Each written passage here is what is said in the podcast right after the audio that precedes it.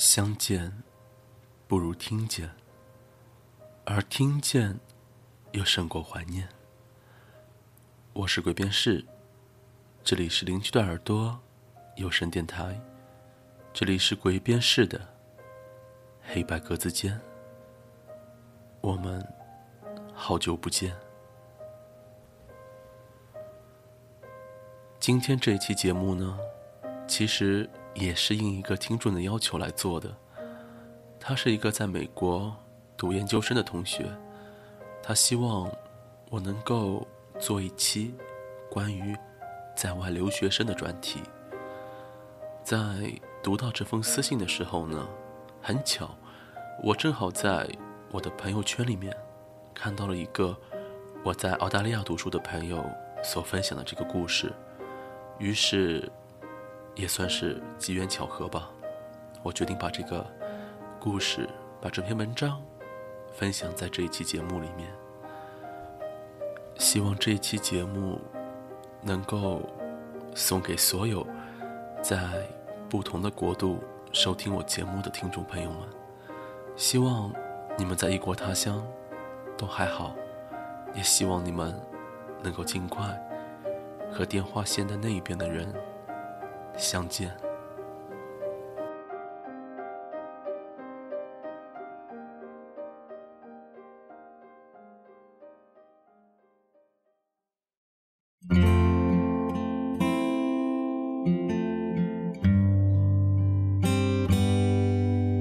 相见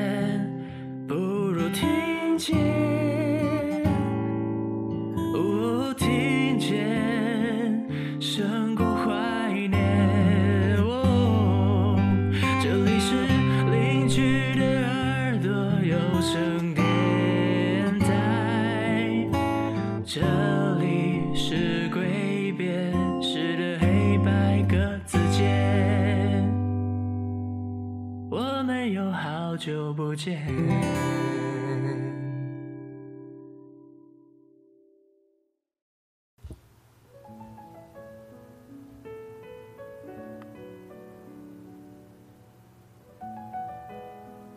很久之前，曾经有一个朋友问我，汇集眼泪最多的地方是哪儿？我说是医院。他说，医院算什么？真正可怕的是机场。他说的时候，一直抬头看着蓝天，直到很多年以后的今天，我以同样的姿态。眺望天空的时候，才发现，当初他仰起头的时候，只是为了看一眼漂洋过海的那个人。我飞悉尼的那一天，他没有送我。安检的时候，我四处张望，也没有他的影子。我知道，他不会来。但还是希望能够遇见奇迹。我一直觉得自己很轻松，却没有想到，过安检的一个瞬间，还是哭了。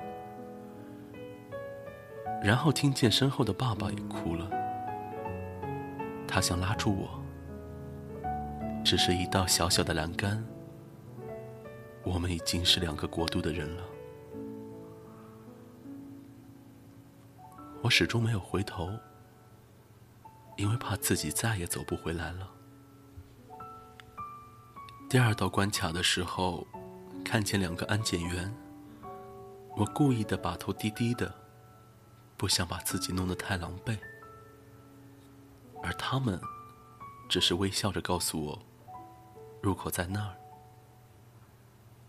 我想，分别的场面。他们应该是见的太多了吧。一年后，我从悉尼机场回国，同样是安检处，一对恋人相拥吻别。两个小时后，这个女人就要搭上回英国的飞机了。擦身而过的一瞬间，我听见了一句话：“I love you。” forever。后来，在候机大厅的时候，我又看见了她，手捧着脸，一个人坐在角落里哭。生离死别，原来真的太痛苦了。忽然之间，我觉得机场太残忍了，到处弥漫着、蒸发着多少无法想象的泪水。我在澳洲读书的时候，认识一个朋友，叫做 Leo。有一天晚上聚会。大家喝了很多，然后，这个平时很少说话的男生，给我们讲了他的故事。他说，他是在安检处和女朋友分的手，两个人约好了，到那里就分手，但是没有一个人愿意先开口。最后起飞的时间到了。他女朋友就哭了，然后对他说：“你走吧，不要再回来了。”于是，转身过关的一瞬间，他听见女朋友撕心裂肺一样的哭声。他说：“这一辈子都不会忘记的。”我说：“你回头了吗？”他喝了一大口 Trent Vodka，轻声的说：“如果那一天回头，今天他就不会在这里了。”他说：“两年过去了，依然爱着他，只不过他身边已经有了新的面孔。”既然给不起未来，唯一能做的只有放他自由。我男朋友回国的时候，正好赶上猪流感，安检特别严格。他是在凌晨的时候降落在浦东机场，我等了他整整一夜。等他出现在出口的时候，我就很丢人的开始哭了。有一瞬间，我觉得这个机场弥漫了太多的泪水，太多的离别与重逢。你数过吗？有多少 oversea 在过完安检的时候，一个人蹲在地上大哭？而我真正佩服的，是那些即使泪流成河，也不会回头的人。回悉尼的时候，我在飞机上流了整整十个小时的眼泪。在安检处的时候，爸爸叫上我，我拖着一个小箱子，背对着他，把手一扬。然后，眼泪就掉下来了。有时候，我觉得我可以回头再看他们一眼，我可以不用那么勇敢。只是对于留学生，这是必须要做到的。抵达大洋彼岸的时候，擦干眼泪，抬头看着天空。一望无垠的天空，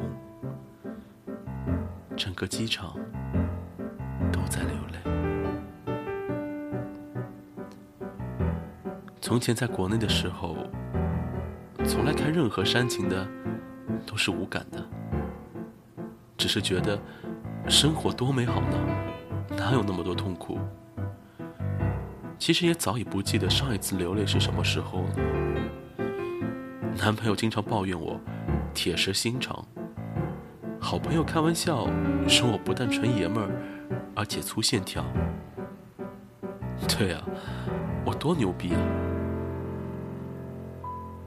好了整整十年的男友甩了我，我也没有哭过，我很淡定的完成了考试。昨天在路边吃三明治，耳机里听着的是王菲的《痛》，就疯狂的想我的妈。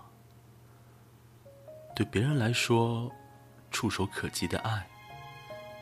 对我来说，只能靠一根电话线去感受。对于别人都要承担的责任，我却缺席了那么多次。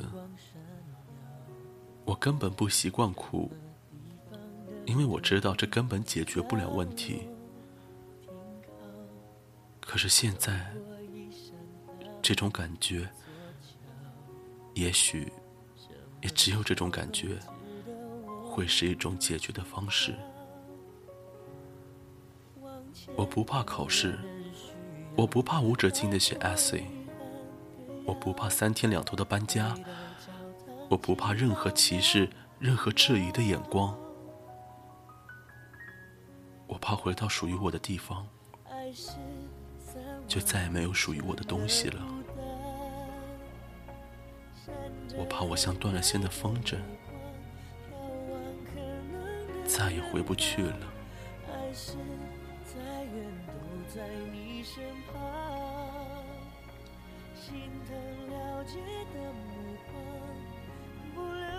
节目到这里就要结束了。我其实很多时候非常的憧憬去过海外的生活，但是直到我身边。